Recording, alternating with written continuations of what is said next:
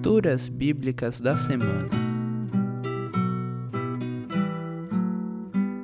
O salmo para o 13º domingo após Pentecostes é o Salmo 14. Para compreender melhor este salmo, ouça esta breve introdução. O Salmo 14, atribuído a Davi, é praticamente o mesmo que o Salmo 53. Seu conteúdo ecoa em outros trechos da Bíblia, especialmente em Romanos capítulo 3, versículos de 10 a 12.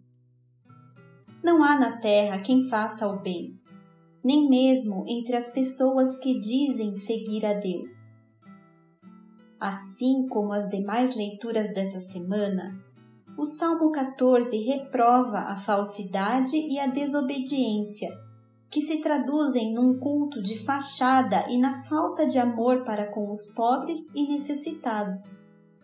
Em seu tempo, todos verão que Deus está do lado das pessoas corretas e dos pobres. Fica o alerta para que os maus mudem de atitude e vivam.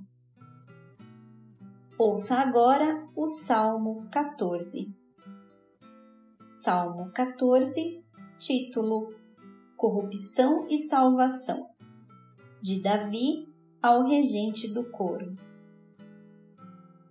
Os tolos pensam assim: para mim, Deus não tem importância. Todos são corruptos e as coisas que eles fazem são nojentas. Não há uma só pessoa que faça o bem. Lá do céu, o Senhor Deus olha para a humanidade a fim de ver se existe alguém que tenha juízo, se existe uma só pessoa que o adore. Mas todos se desviaram do caminho certo e são igualmente corruptos. Não há mais ninguém que faça o bem. Não há nem mesmo uma só pessoa. O Senhor pergunta: Será que toda essa gente má não entende nada? Eles vivem explorando o meu povo e não oram a mim. Mas eles vão tremer de medo, porque Deus está do lado daqueles que lhe obedecem. Os maus fazem com que fracassem as esperanças dos necessitados, mas estes são protegidos pelo Senhor. Queira Deus que de Jerusalém venha a vitória para Israel.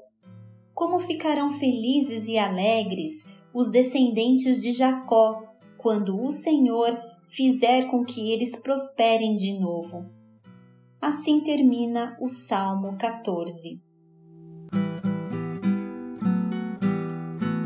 Congregação Evangélica Luterana Redentor Congregar, Crescer e Servir.